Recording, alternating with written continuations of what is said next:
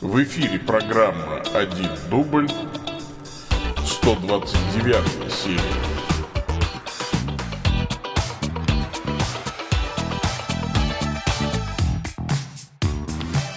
Во имя Отца и Сына и Святого Духа. Аминь. Господи, Твоей неустанной милостью очищай и укрепляй церковь Твою, поскольку без Тебя она не может существовать. Никогда не оставляй ее без Твоего водительства через Господа нашего Иисуса Христа, Твоего Сына, который с Тобой живет и царствует в единстве Святого Духа, Бог во веки веков. Аминь. 129 серия. Привет, дорогие мои ютуба-зрители. Сегодня я э, только в ютубе, ну, вообще в связи с новыми правилами, действительно, надо переходить только на ютуб, с, э, ну, как бы с новым элементом того, что в прямом эфире я объявляю победителя. Значит, победителя от ну, то есть человека, который дал ответ на вопрос в программе про иконы. А, представлюсь, конечно, для тех, кто впервые. Может быть, меня зовут Павел Бигичев, я митрополит церковной провинции Святого Михаила Архангела, генеральный ординарий централизованной религиозной организации Евангелическая лютеранская церковь Аугсбургского исповедания. И это, соответственно, 129 серия программы «Ответы священника», один дубль. Вот. Здесь я отвечаю на вопросы, которые пришли по адресу bishopsobaka.stcross.ru. Ну и, если останется время, э, еще вот здесь в чате. Э, кто задаст вопрос, на тот вопрос я отвечу. Ну, вначале, э, естественно, подведем мы Какая-то ерунда просто. Вроде все нормально. Какой-то кошмар. Ну, ладно. А если с перебоями будет трансляция, ну, я не виноват. Это какая-то какая-то ерунда, в общем. Итак, про иконы э, передача. Кстати, почему-то второй выпуск вообще мало людей посмотрело.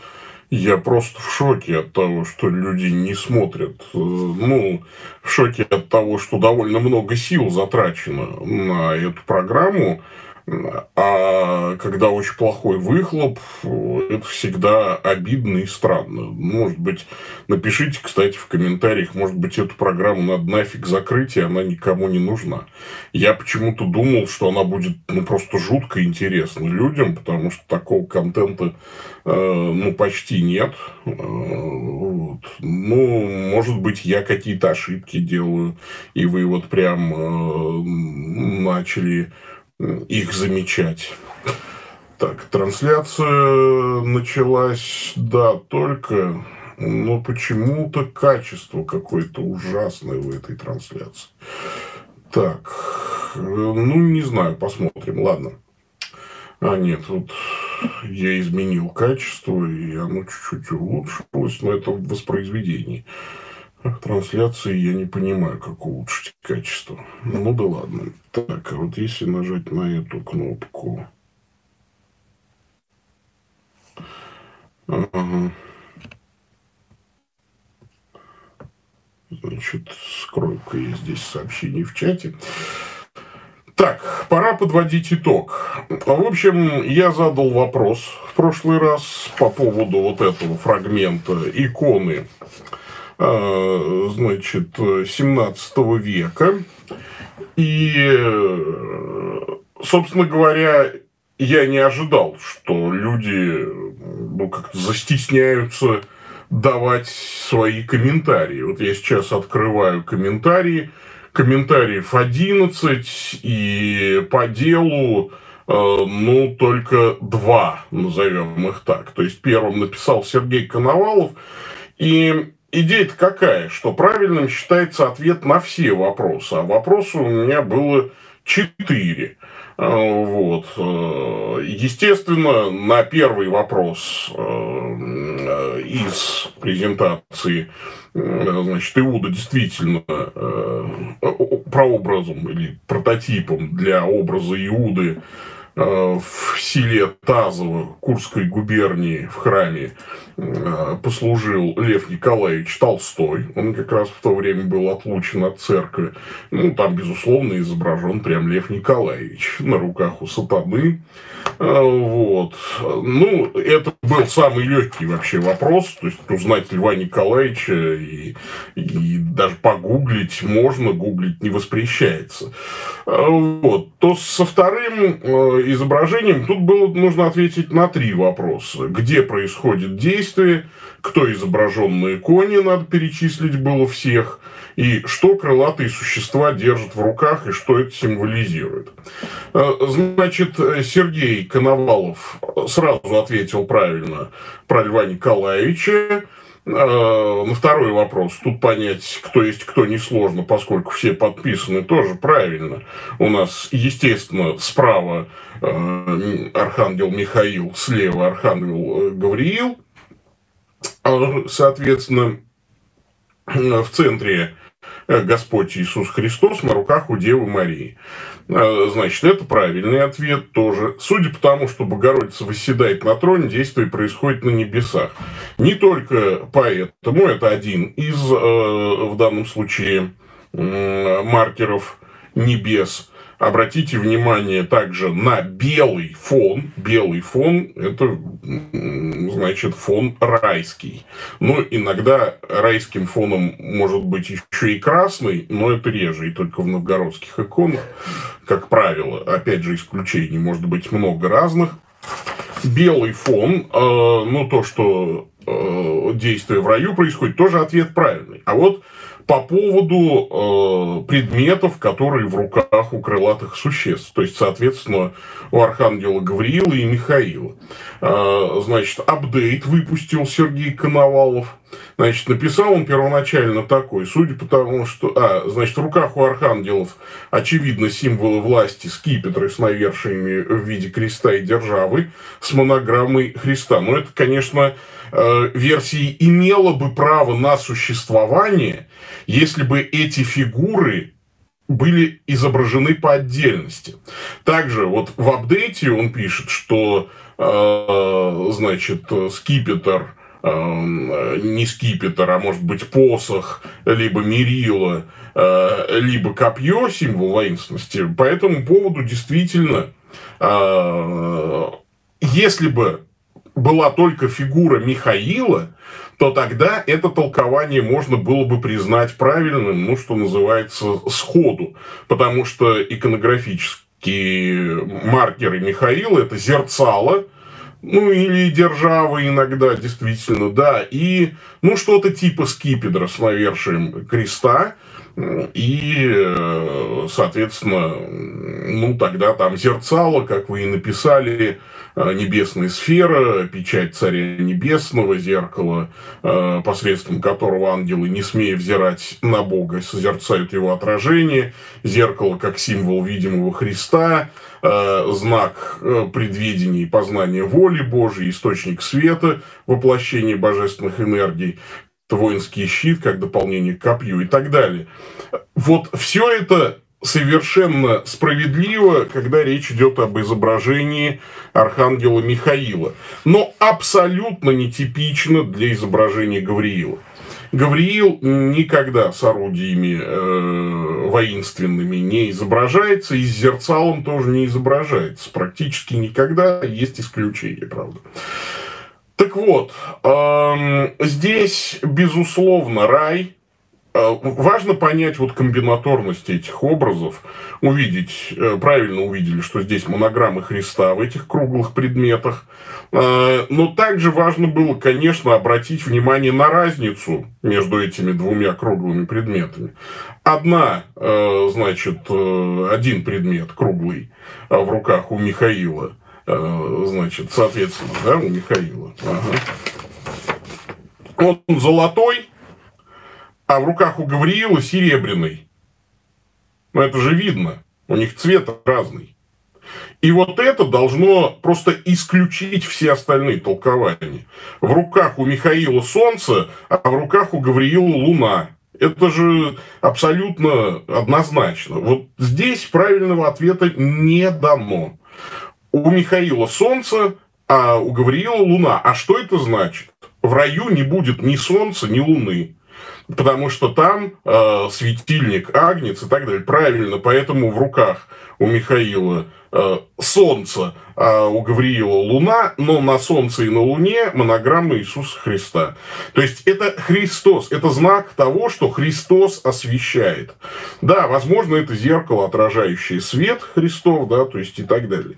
Но в данном случае Э, вот седьмой вариант, который вы тут подписали, ну, можно принять за правильный ответ. В данном случае тогда я Сергею Коновалову все-таки присуждаю приз 500 э, рублей, что называется, за волю к победе.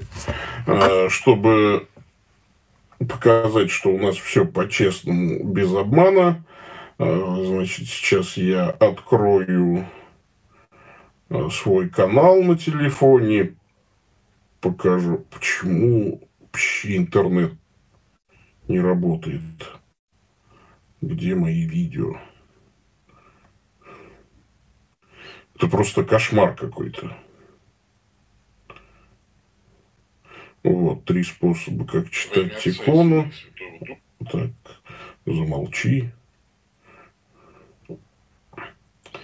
Так, Почему-то так, вот, да.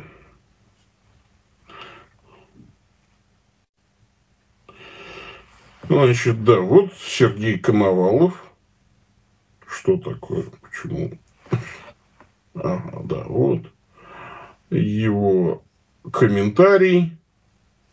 Значит, Сергей Коновалов по адресу давай 500 собака gmail.com присылает скриншот, с, чтобы никто другой вместо Сергея Коновалова не заполучил этот приз.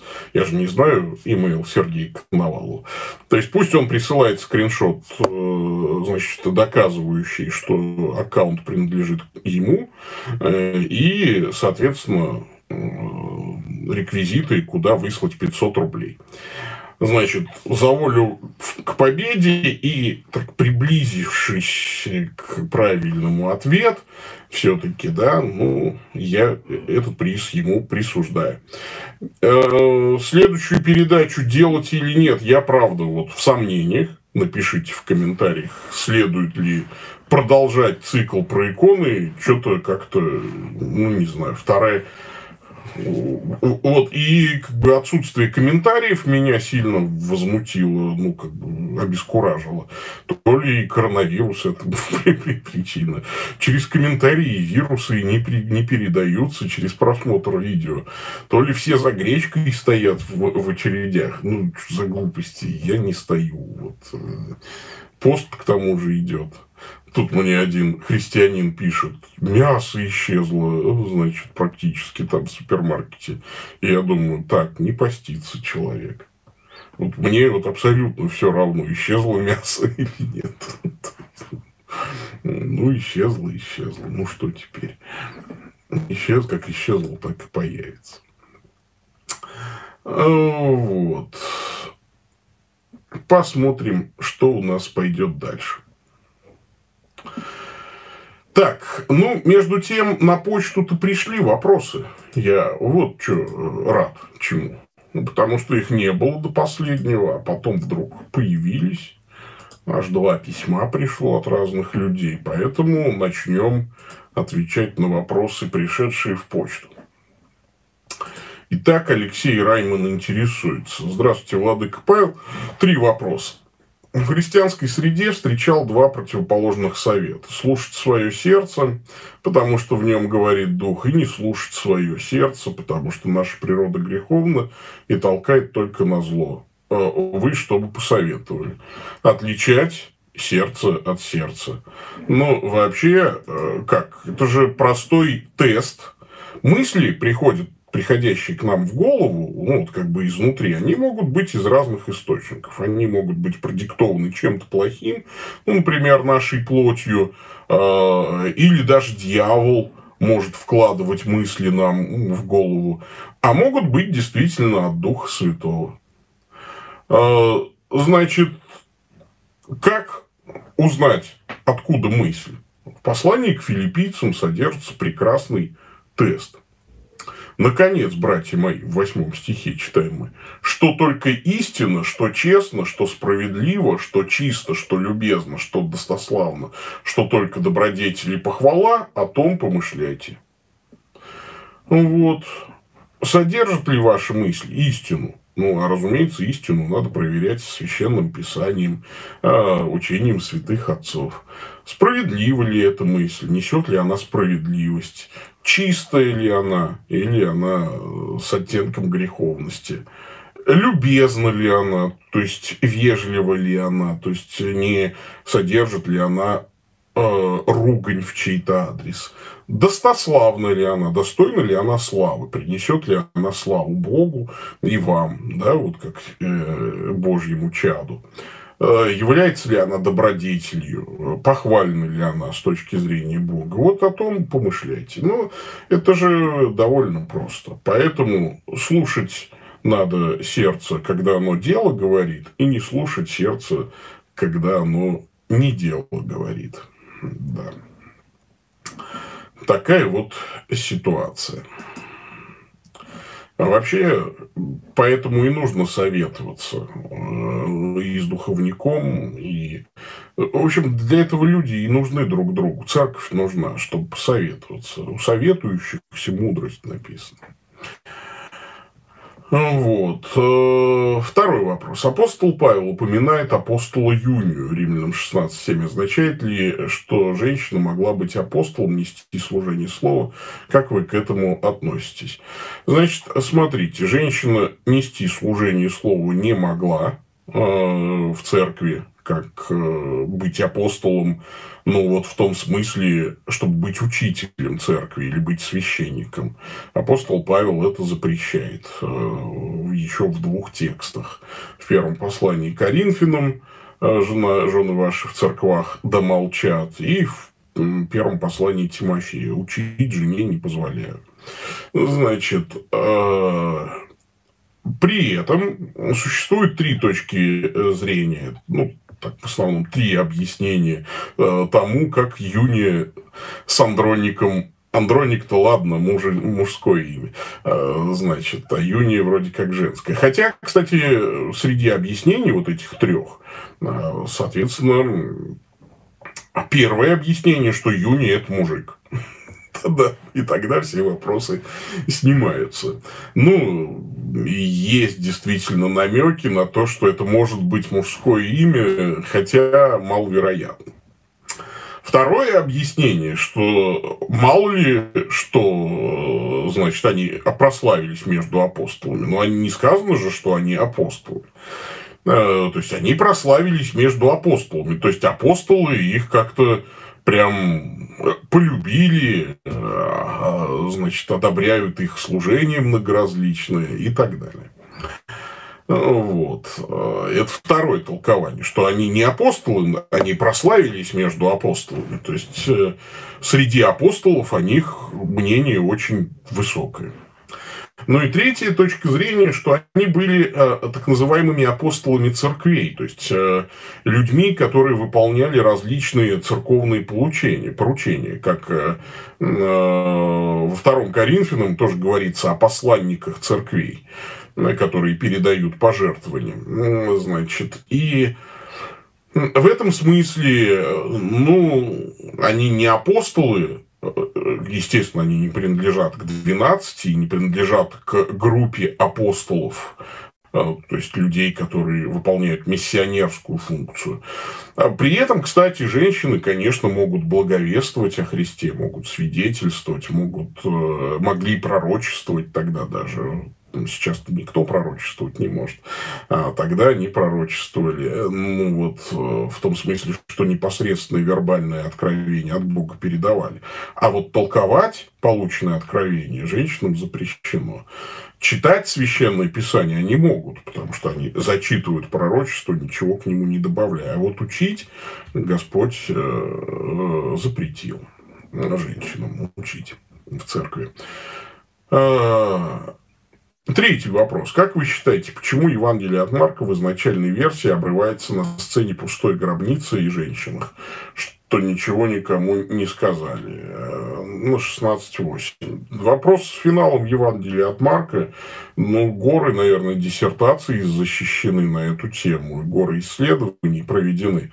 И мне кажется, что Марк просто не успел дописать вот, по каким-либо причинам не успел дописать, и так больше или дописал, но финал, но дописал позже в другом месте и как-то в общем, не скомпилировал, не, не, не получилось. В любом случае, Господь не попустил Марку, ну или попустил Марку скорее, да, не дописать Евангелие.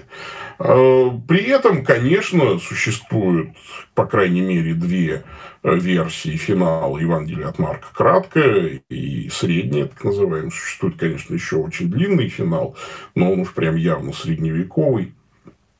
Та, которая в синодальном переводе, это средняя вот версия Евангелия от Марка, которая содержится в довольно многих э, текстах и цитируется, кстати, Иринеем Леонским в труде против ересей. Э, вот. Таким образом, она представляет собой ранний вариант церковного предания. То есть, э, церковь не хотела а, оставить финал Евангелия от Марка ну, таким, типа, незаконченным. Хотя, конечно, о воскресении Христа там говорится. Э, я, в принципе, склоняюсь к тому, что вполне возможно, что Марк специально делает такой открытый финал. Ну, потому что э, вот во всяком случае, папе Иерапольский же он считает, что э, свидетельствует, что Марк вообще просто проповеди Петра записывал, апостола Петра. Ну, вот на этой э, проповеди остановились, а дальше Марк не рискнул. Или, может быть, он э, специально отставил вот такой, ну, типа открытый финал, и тогда это вообще литературный шедевр. То есть всякий читатель, э, дочитав до конца, должен сказать, так что ж там все-таки произошло? И начать искать ответ на свой вопрос. Э, вот, э, то есть искать истину. Ну, такая вот, такое предположение. Какой из них правильный, я не очень знаю. Значит, Дмитрий Александрович интересуется. Приветствую вас, Владыка Павел. Вы неоднократно говорили о важности богословия церкви первого тысячелетия. Я провел небольшой опрос среди знакомых мне неопротестантских пасторов по этому поводу. Оказалось, что вселенские соборы для них не важны. Они нужны были тогда для борьбы с ересью, и отцы церкви не нужны, так как есть свои отцы Цингли и Кальвин. Я просто в шоке я тоже проводил немало опросов. Кальвина вообще, и, и тем более Цвингли, вообще мало кто читал. Отсюда у меня такой вопрос. Э, как отдельно взятые христиане стали отцами церкви, кто их к ним причислил, может ли список отцов пополняться новыми именами сегодня? Спасибо за ответ, благослови вас Господь. Вам по секрету скажу, невежливо писать епископу «Благослови вас Господь». Ну, мне приятно все равно, я понимаю, что вы из лучших побуждений это делали. Но вообще епископу благословение э, писать в конце письма не принято. Принято и спрашивать благословение. Это уж если так. Небольшая справка по церковному этикету. Хотя, опять же, повторюсь, э, мне все равно приятно. А, ну, смотрите, не напишите какому-нибудь другому епископу. Так будет воспринято как хамство. Значит, э, что еще можно сказать, Дмитрий Александрович? Как отдельно взятые христиане стали отцами церкви? Есть разные статусы. Отцы церкви, учителя церкви, богословы. Э, значит, э, решает церковь. Церковь канонизирует. а церковь принимает решения на разного рода синодах, на заседаниях, на поместных соборах и так далее. Поэтому это же соборный разум церкви принимает подобного рода решения. Это как-то само устаканивается. А, вот. Может ли список отцов пополниться? Но поскольку церковь разделилась в XI веке, поэтому список неразделен... отцов неразделенной церкви и святых неразделенной церкви, естественно, поможет, пополниться не может. Хотя при этом, конечно, и на Западе были свои великие богословы и после разделения церквей, и Фома Квинский, и, ну, и так далее. Можно, да, там, а на Востоке тоже, и Григорий Палума тот же. А, вот. И слушайте, э, дело-то не в этом. Дело в том, что вот все эти неопротестантские пасторы, э, которых вы опросили, во всяком случае, поскольку, ну, вот как вы о них написали, это люди, которые просто поражены тяжелым вирусом невежества. Невежества, и причем невежества агрессивного. И еще я здесь даже прогнозирую вирус гордыни. Э, типа отцы церкви не нужны. Что значит не нужны? Это означает, что вы лучше их, что ли, что-то знаете? Ну, это очень горделивое такое заявление. Эм, когда-то Честертон необходимость церковного предания объяснял так. Это право голоса, который мы предоставляем нашим благочестивым предкам. То есть вы собираетесь там на малую группу и задаете вопрос, ну как вы думаете, что значит тот или иной текст священного писания? И любой Вася водопроводчик, который Библию читает э, примерно раз в год по полстиха, э, будет иметь свое мнение, и вы будете его мнение слушать. А мнение э, человека, который всю жизнь посвятил изучению священного писания и жил при этом там, в IV веке, был человеком огромной святости и э, имел апостольское преемство и учился у учеников апостолов, там, да, вот ему почему-то вы отказываете в праве э, на понимание Писания. Это, во-первых. Вот это очень горделивое такое э, мнение. Во-вторых, что значит Вселенские соборы нужны были тогда для борьбы с ересью? А кто-то новую ересь, что ли, выдумал? У большинства вот таких э, неопротестантских пасторов в голове ересь на ереси сидит и ересью погоняет. То есть, э, копни чуть глубже их богословие и полезет либо монофизитство, либо монофилитство, либо динамическое монархианство, либо модалистическое монархианство, либо еще что-то. То есть, э, конечно, э, если не изучать деяния этих соборов, либо вообще гностицизм полезет, гностицизм с докетизмом полезет. Да? То есть, вот, и в этом смысле, конечно, я просто развожу руками. Ну, не нужно и не нужно. Окей. Я не хочу тратить свое время на что-то там, на объяснение э, истины людям, которым ничего не нужно. Не нужно сидеть в своем неведении дальше. Бог будет судить вас. У Бога, Бог вам судья, не я. Я судить вас не буду. Ну вот и все. Мне просто неинтересно тратить время на людей. Масса людей, которые хотят знать истину, хотят ее изучать, хотят ее познавать, хотят вообще, что называется, быть в истине. Ну, хотят, значит, хотят. Вот, так что так я примерно отвечу на вопрос Дмитрия Александровича. Что у нас тут творится в чате? Я чат отключил, чтобы не отвлекаться. Ну, я даже закрыл. Но вот теперь могу на него уже не то чтобы отвлечься, а прямо на него обратить свое внимание. Так, здравствуйте, ваше преосвященство. Высокопреосвященство. По секрету вам скажу. А, Что вы думаете о лекциях профессора Осипова и Дьякона Кураева, где они критикуют святых католической церкви?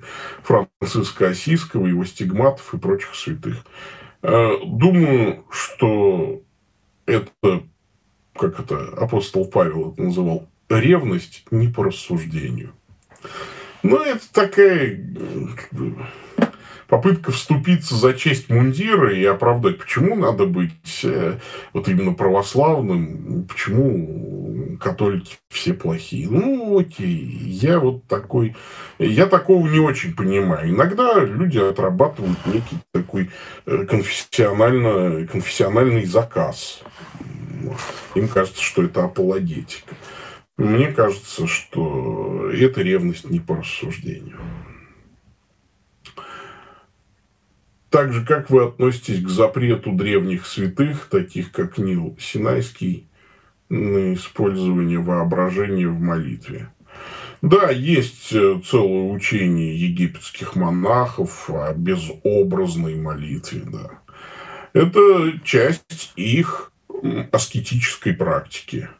Э, нельзя сказать, поскольку это не является частью такого обязательного для всей церкви учения, это их богословское мнение и их э, аскетический опыт.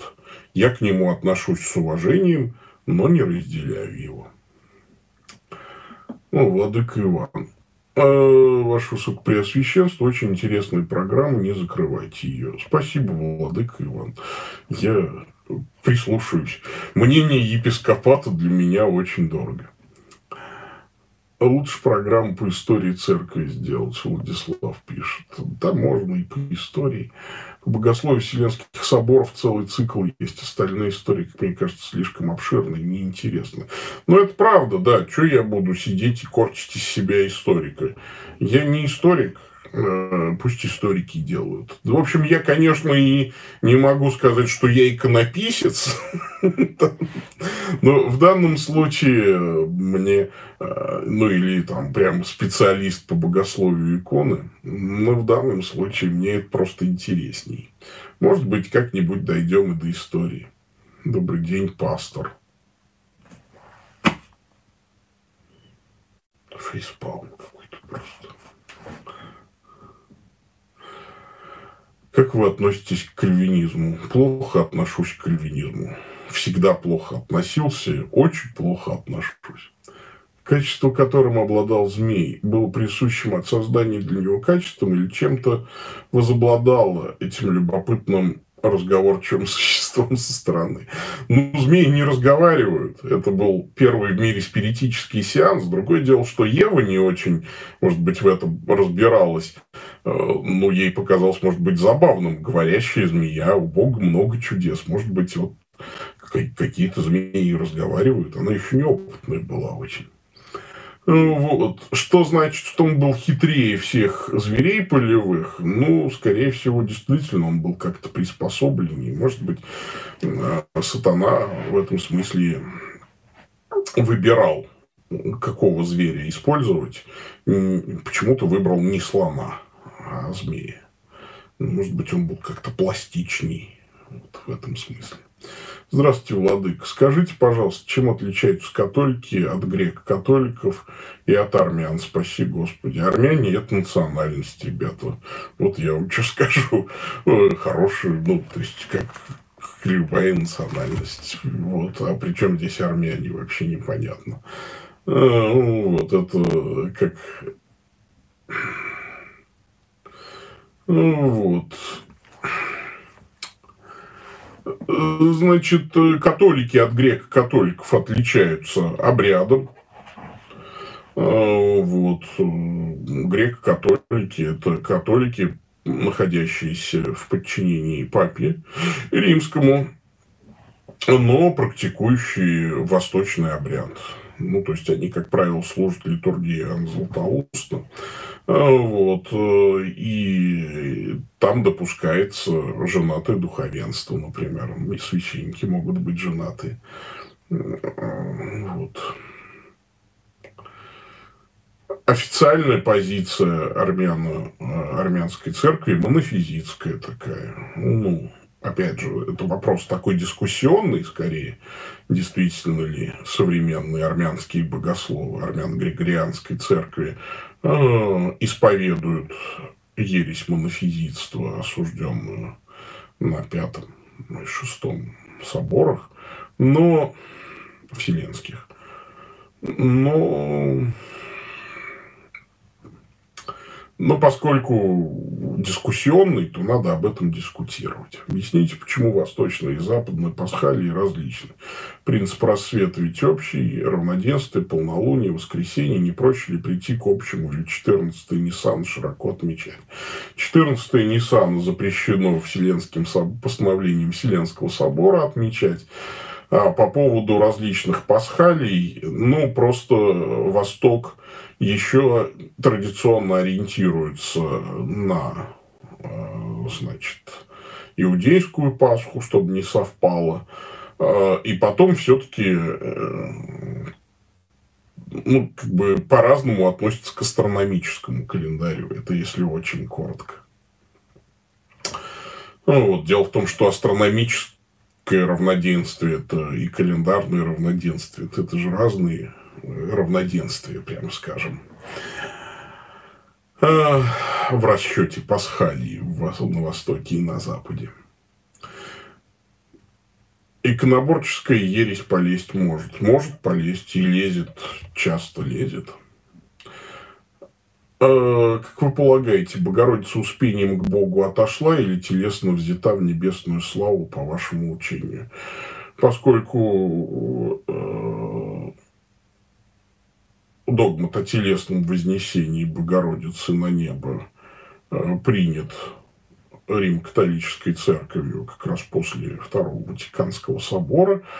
Э, мы это не считаем вселенским догматом, а частным богословским мнением. Ну, вот, по нашему учению, это частое богословское мнение, которое мы тоже уважаем, но не все обязаны его разделять.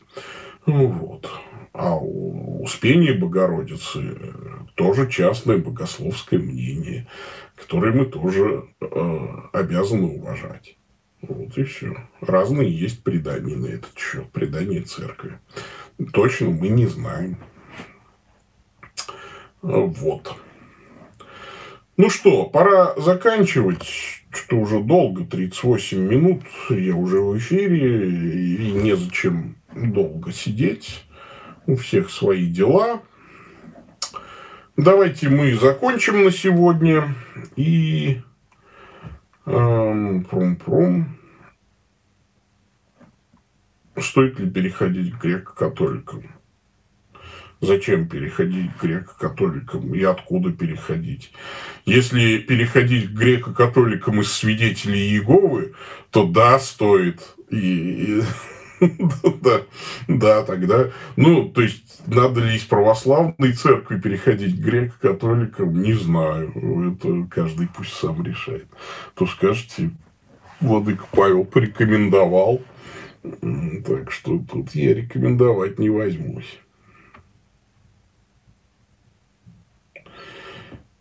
Так, хорошо.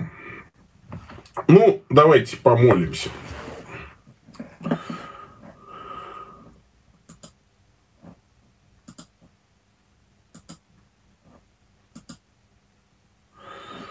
Так, помолимся молитвой дневного часа, как раз хорошо будет. Во имя Отца и Сына и Святого Духа.